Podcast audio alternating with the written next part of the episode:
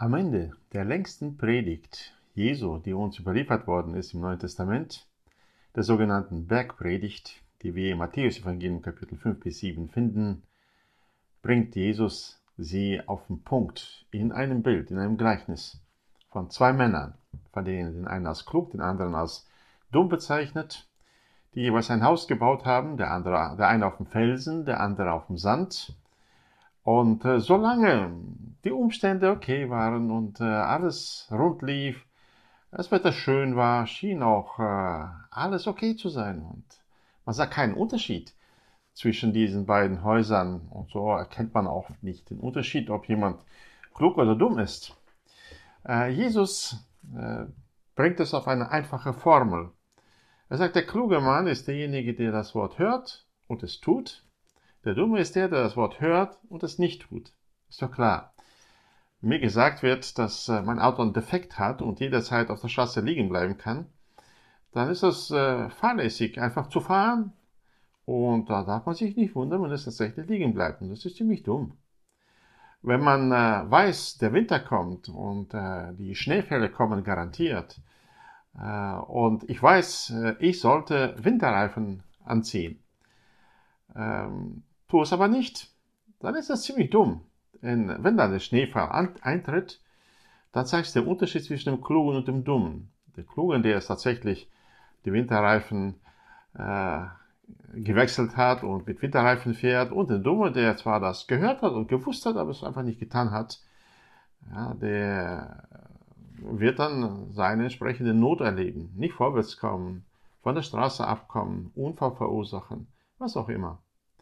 Dieses Bild äh, zeigt Jesus, um deutlich zu machen, dass das, was er sagt, dafür da ist, um es zu tun und nicht nur einfach, um es zu wissen, um es zu hören. Und äh, Jahresschluss ist immer eine gute Zeit, um zurückzublicken und sich selber zu analysieren. Wie viel habe ich dieses Jahr gehört an Predigten, an Andachten? Welche Erkenntnisse hat Gott mir gegeben? Was davon habe ich umgesetzt und getan? Wo waren die Situationen, die vergleichbar sind mit dem, was hier in Matthäus 7 steht, ich lese nur den Text heute über den törichten Mann, den anderen haben wir letztes Mal gelesen. Hier steht, und jeder, der diese meine Worte hört und sie nicht tut, wird einem törichten Mann gleich sein, der sein Haus auf den Sand baute. Als nun der Platzregen fiel und die Wasserströme kamen und die Winde stürmten und das Haus, an das dieses Haus stießen, da stürzte es ein und sein Sturz war gewaltig. Wir leben in einer gefallenen Welt mit vielen äh, Stürmen, Winden, Hochwassern. Ich denke, der aktuellste äh, Sturm für die ganze Welt ist die Pandemie. Äh, sie hat die ganze Menschheit erfasst. Und wir alle erleben den gleichen Sturm, wir hören die gleichen Zahlen, wir erleben in unserem Umfeld, dass der eine, der andere krank geworden ist, eine leicht, der andere schwer, der dritte symptomfrei ähm, äh, was äh, zeigt dieser Sturm jetzt auf? Wie gehe ich damit um? Wenn dieser Sturm gekommen ist und ich kenne die Verheißungen Gottes, die Zusagen Gottes, bleibe ich zuversichtlich oder versinke ich in Ängsten?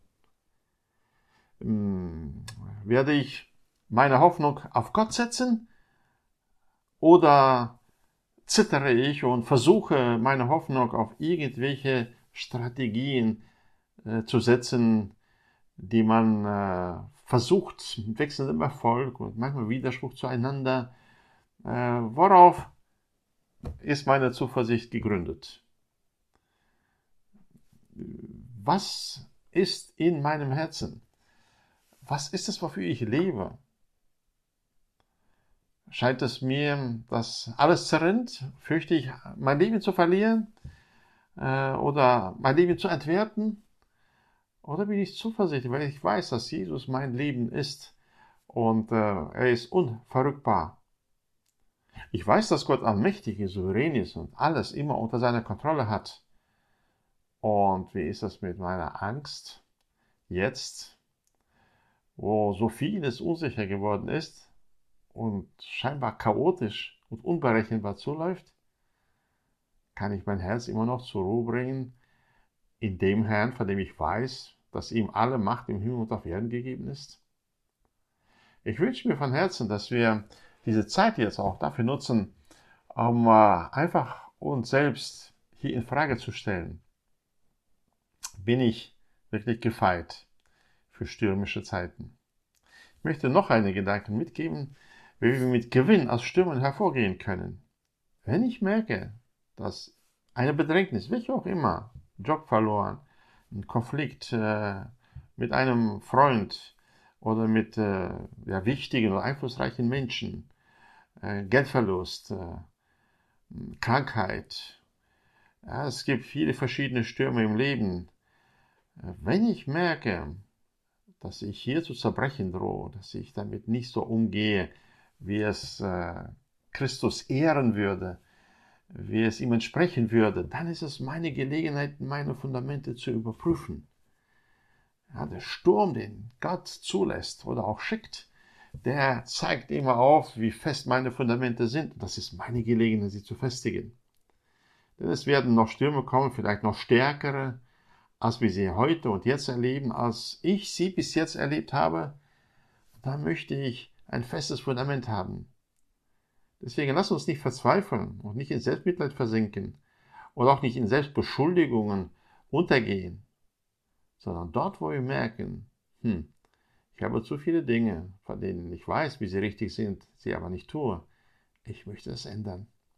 Ich möchte mein äh, Fundament festigen.